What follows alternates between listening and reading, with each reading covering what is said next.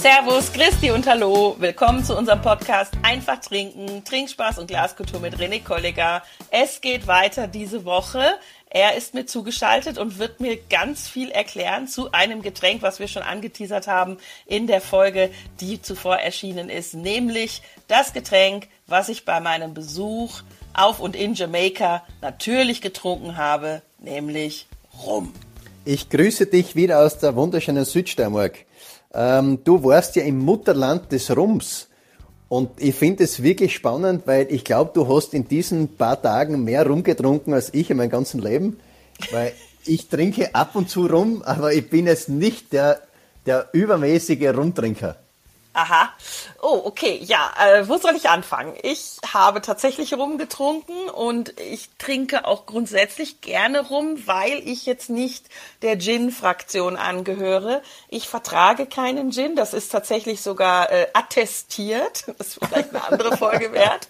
Und äh, auch Wodka zum Beispiel geht gar nicht bei mir. Ich bin Rum-Fan, Rum vertrage ich und ja, ich habe Rum getrunken, aber ich muss auch zugeben, ich habe bei einem anderen Besuch in der Karibik wesentlich mehr Rum getrunken und zwar auf Kuba.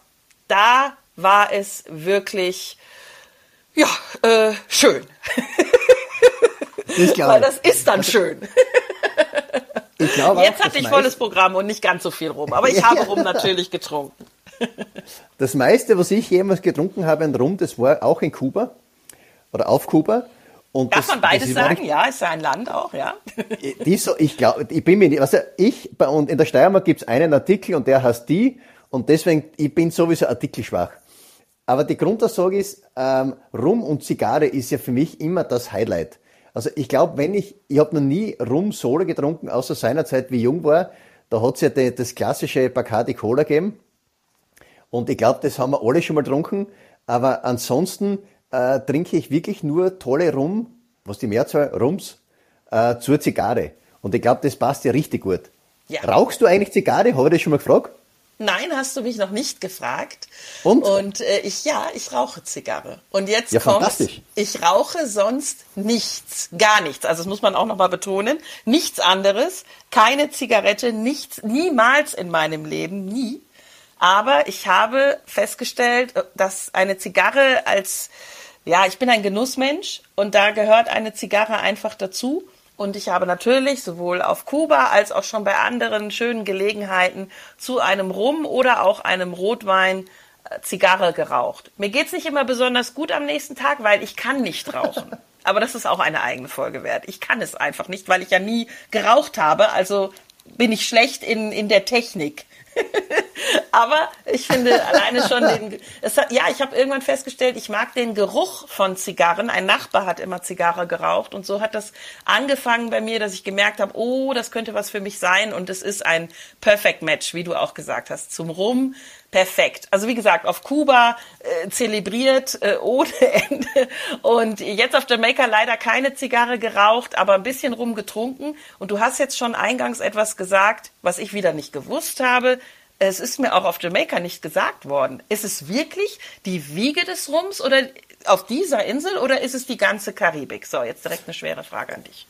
Die, die Sache ist, es ist schon die Karibik an sich, ähm, weil eben ähm, seinerzeit, wo eben die ganze Seefahrt noch aktiv war, in der Karibik das Zuckerrohr gefunden wurde und aus dem Zuckerrohr dann eben äh, der erste Rum gemacht wurde.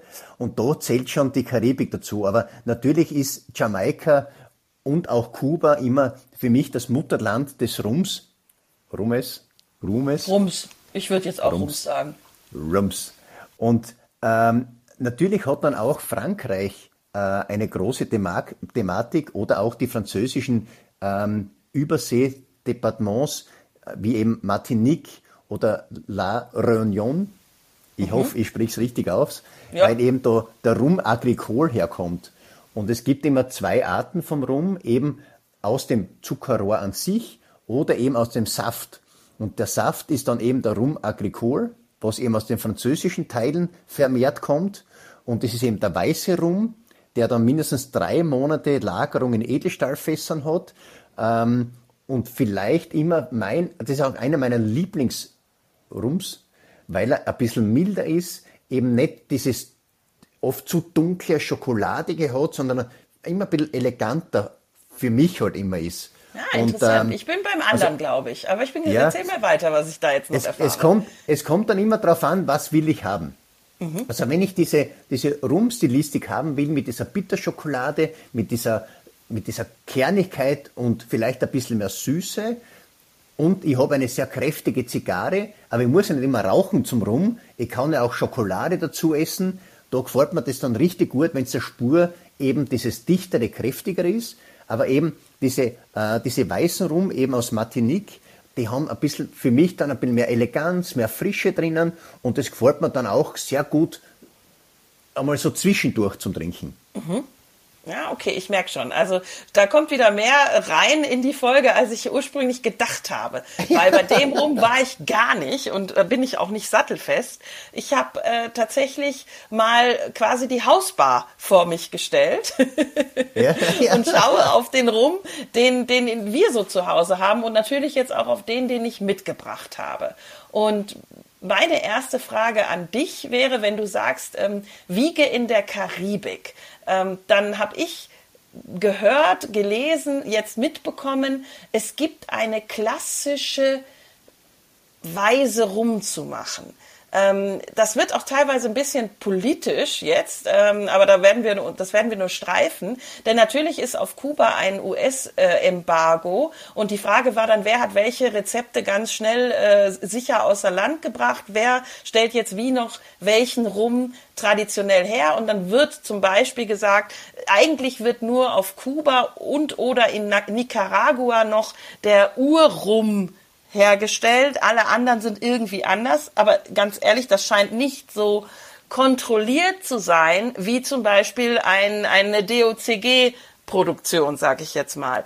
Was sagst du als Sommelier äh, zu diesen ganzen verschiedenen Aufschriften, zum Beispiel auf der Flasche? Die sind jetzt vor mir und ehrlich gesagt, äh, ich, ich kann das nicht einordnen. Wie, wie siehst du das mit, was ist jetzt ein traditioneller Rum? Ich, ich muss sagen, ich verstehe es nicht. Ich weiß nicht, ja. was ein traditioneller Rum ist. Ja, ich glaube, man muss vor allem bei, die, bei dem Thema Spirituosen immer sehr aufpassen. Ähm, es wird halt sehr viel Industrie dann auch gemacht, also diese ganze Industriewaren. Aber für, also in meinem Verständnis, äh, und vor allem, da komme ich jetzt zurück auf Jamaika, da ist eben dieses Pot-Still, also POT, Pot-Still-Verfahren, also in, in einem Brennkessel gebrannter ähm, Rum, für mich der Ursprung vom mhm. Rum. Ja. Das heißt, da wird eben Zuckermelasse wieder mit, mit Wasser angerührt, damit es eben, weil Melasse an sich kannst du nicht brennen, weil es eben sehr zäh ist. Mhm. Und dann wird eben ähm, das vergoren mit Spezialhefen zu, also du musst immer alles ähm, vergären einmal. Das heißt, es hat dann diese Zuckermelassen, Wassersaft, der hat dann eben 5 Volumensprozent und das wird dann eben in einem äh, Potstillverfahren, Pot ist der Topf, also in einem Brennkessel, mhm. dann eben gebrannt. Und in meinem Verständnis ist dann der Jamaika-Rum immer der, der vielleicht auch ein bisschen mehr ähm, diese Ester-Geschmäcke drinnen hat. Das heißt, ein bisschen vielleicht würziger ist, vielleicht auch ein bisschen ruppiger ist. Was hast Und du gerade gesagt? Welche Geschmäcker? Ja, Ester. Das, äh, Ester sind ähm, ähm, Verkettungen, die entstehen eben in einer, Ver äh, in einer Vergärung. Das sind, ähm, das sind Stoffe, die sich freisetzen.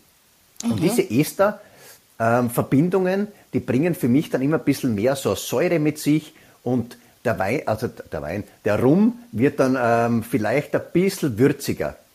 Und in der Karibik, mhm. also in, in Kuba dann, ist das Ganze vielleicht ein bisschen runder, ein bisschen schmeichelhafter. Was dann wirklich der echte Rum ist, ja. Ich glaube, das muss dann jeder für sich selber entscheiden. Ja. Also vor allem auch da wieder, da entscheidet dann auch der eigene Gaumen, der, der Geschmack und wie es einem vielleicht auch am nächsten Tag geht, würde ich jetzt noch mit ja. dazu nehmen. Und, und, ja. Und vor allem das Spannende am Rum ist ja auch, dass dann sehr viele ähm, Rum dann in verschiedenen Behältern gelagert werden. Das heißt, ja. da hat man dann schon Sherryfässer. Also wir haben ja schon einmal darüber gesprochen, ob Rotwein in einem Sherryfass oder Rotwein in einem Fass, wo früher was drinnen war, gelagert wird. äh, habe ich jetzt auch gehört, gibt's auch schon. Äh, ich habe jetzt von einem Rotwein gelesen, der in irgendeinem Sherryfass gelagert wurde. Ich habe ihn leider noch nicht verkostet. Aber vor allem beim Thema Rum nimmt man dann auch Fässer her, wo Süßwein vorher drinnen war, wo Portwein drin war oder Sherry drin war, oder vor allem Süßweinfässer, damit man eben noch ein bisschen mhm. was Runderes und vielleicht noch so einen, so einen süßlichen Geschmack reinbekommt. Ja, so, und da muss ich jetzt einhaken, denn yes. da war bei mir äh, ein Wurm drin. Also da hatte ich äh, eine komplett falsche Assoziation im Kopf. Ich bin äh, nach Jamaica geflogen und habe dann die ganze Zeit gesagt, ich hätte gerne ähm, keine flavored Rums. Und dann haben die mich angeguckt, wirklich wie, äh, wie du würdest wahrscheinlich sagen, wie Mensch vom anderen Planeten. Ähm, also ich habe mich wieder mal sofort als unwissend geoutet und dann auch die Antwort bekommen, unsere Rums sind nicht flavored. Jamaica macht keine flavored Rums. Und ich habe aber immer, wenn ich an jamaikanische Rums gedacht habe, habe ich irgendwie, ich sag mal, komplexere, vielleicht auch süßere Aromen, Geschmäcker im Kopf und im Mund gehabt.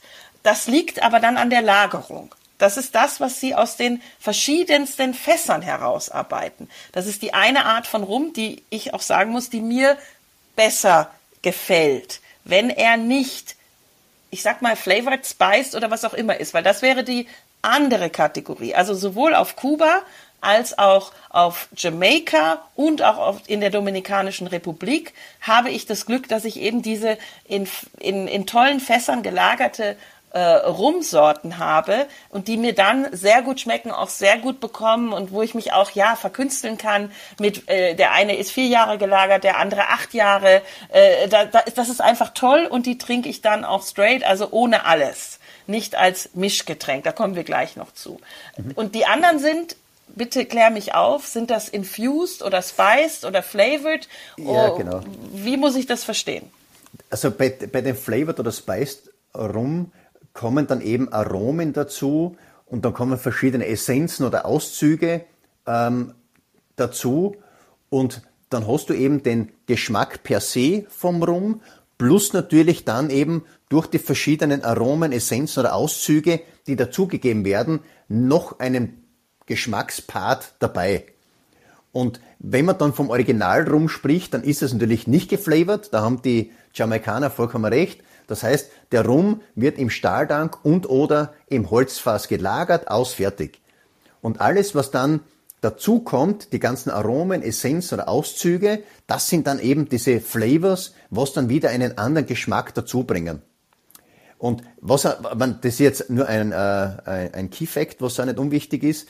Ähm, Spiced Rum ähm, müssen genau wie der normale Rum 37,5 Volumensprozent haben.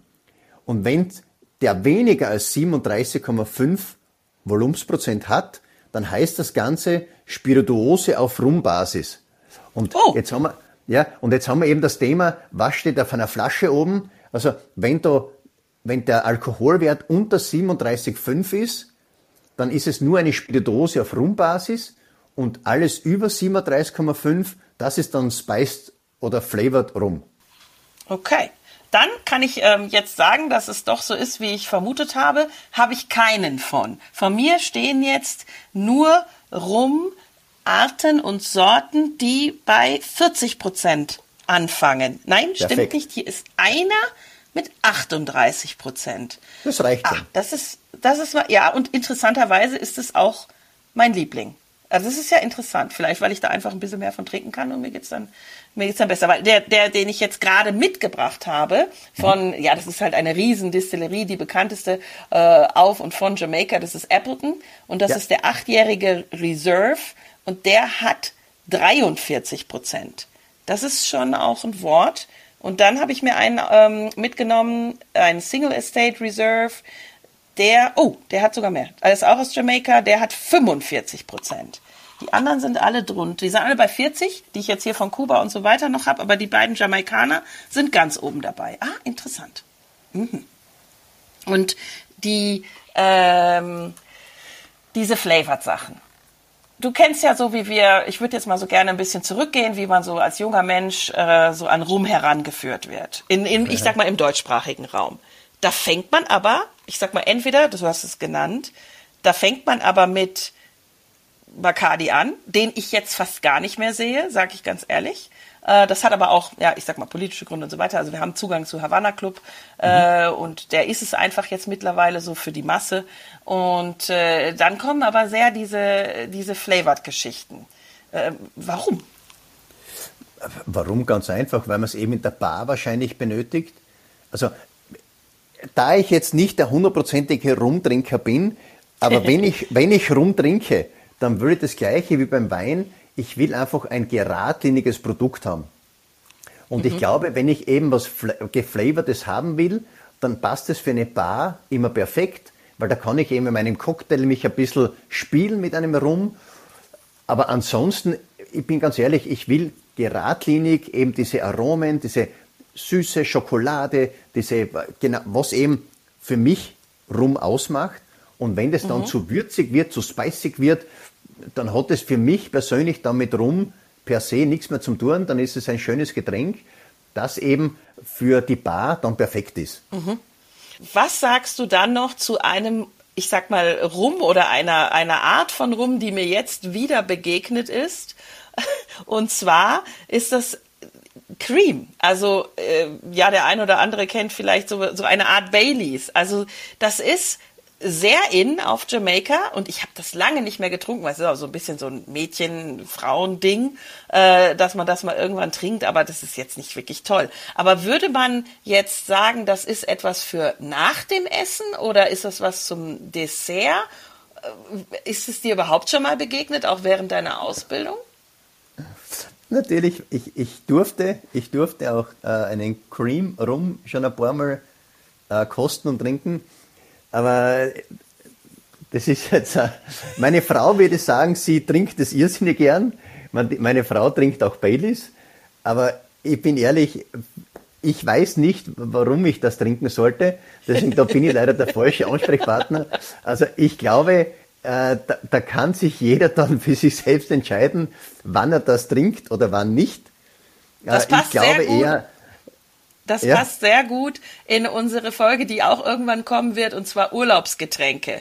Dass es einfach Sachen gibt, die schmecken vor Ort hervorragend. Also für mich war jetzt wieder Rum Cream das war Wahnsinn. Also das war jetzt richtig toll. Abends, äh, es ist immer noch super warm gewesen. Es hatte auch eine hohe Luftfeuchtigkeit.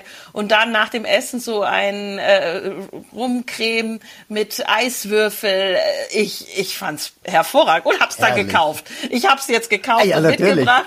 Ich bin gespannt, wie das dann ist, wenn ich hier sitze, wenn es kalt ist, wenn Schnee liegt und ich mache mir dann äh, so ein Getränk auf Eis, äh, ob das dann noch gut funktioniert. Aber es ist auf jeden Fall auch eine Facette von Rum, mit der wir groß geworden sind. Ähm, ist Natürlich, so. das ist es. Alles, was diese Süße hat, egal ob, ähm, ob dieses Ma ob Malibu oder diese süßen Rum, mhm.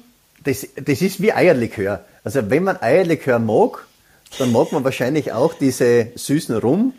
Ich liebe Eierlikör, aber nur vom, vom Steireck am Bogusch. Das ist für mich der beste Eierlikör. Aber am, am Ende des Tages wie oft trinkst du das? Also ich trinke das vielleicht einmal im Jahr.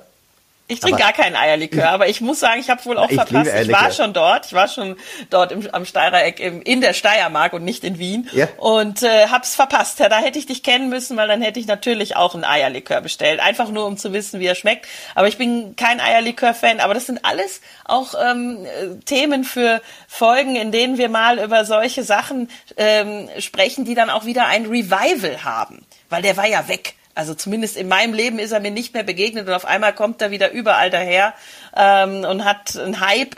Das heißt, äh, es, es gibt auch immer wieder ja Trends, über die du auch ähm, berichten wirst noch in den kommenden Folgen.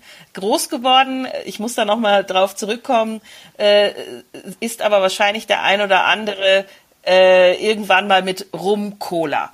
Und ich würde gerne von dir hören, auch so zum Abschluss dieser Folge, das ist auch wieder so ein bisschen so äh, eine Mythosfrage. Darf man gute Spirituosen wirklich nicht mischen? Muss man die straight trinken? Ist man dann in einem guten Restaurant, wenn man sich einen guten äh, Rum zum Beispiel aussucht und dann sagt, ich hätte den aber gerne mit Cola, ist man dann sofort, ich sag mal, äh, unten durch, auf gut Deutsch? Ja, das hast du schön gesagt mit unten durch. Man, man muss, ich bin immer, da bin ich der schmerzbefreiteste aller Zeiten. Der Gast muss ja bezahlen für das Ganze. Ich habe einmal miterlebt, dass jemand einen Louis mit Cola sich bestellt hat.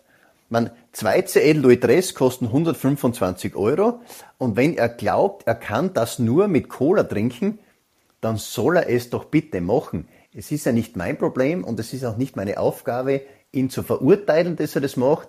Man, ich würde es natürlich nicht machen. Das gleiche wird man keinen Romani Conti Spritzer machen. Man, vielleicht, wenn ich zu viel Geld hätte, dann schon. Aber ich denke mir eins, jeder macht sich so viel Gedanken. Ob das der, der Destillateur ist, ob das der, der Schnapsbrenner ist oder ob das der Weinbauer ist, der macht sich Gedanken über ein Produkt. Und wenn das Produkt richtig gut ist, dann genieße ich das Produkt normalerweise so, äh, wie es eben auf den Markt kommt. Und ich glaube dann eben, dass das Produkt so am besten ist. Wenn natürlich jemand glaubt, er muss das spritzen, es ist, glaube ich, äh, äh, nicht meine Aufgabe, ihn zu verurteilen, wenn er das macht. Mhm.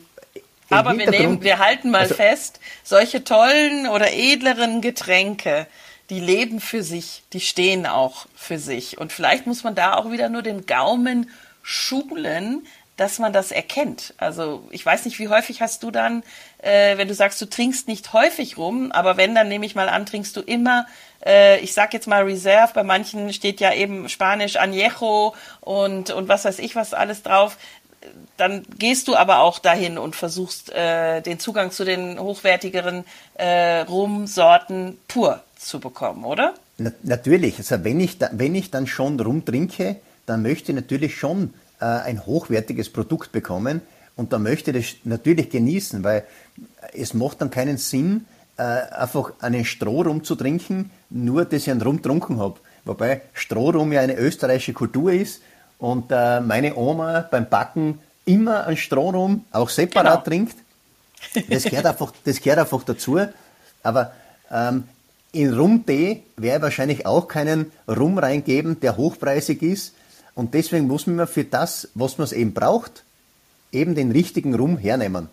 Mhm. Und wie gesagt, Plantation ist immer, das, natürlich ist das eine große Marke, aber das ist auch was, was ich auch gerne trinke.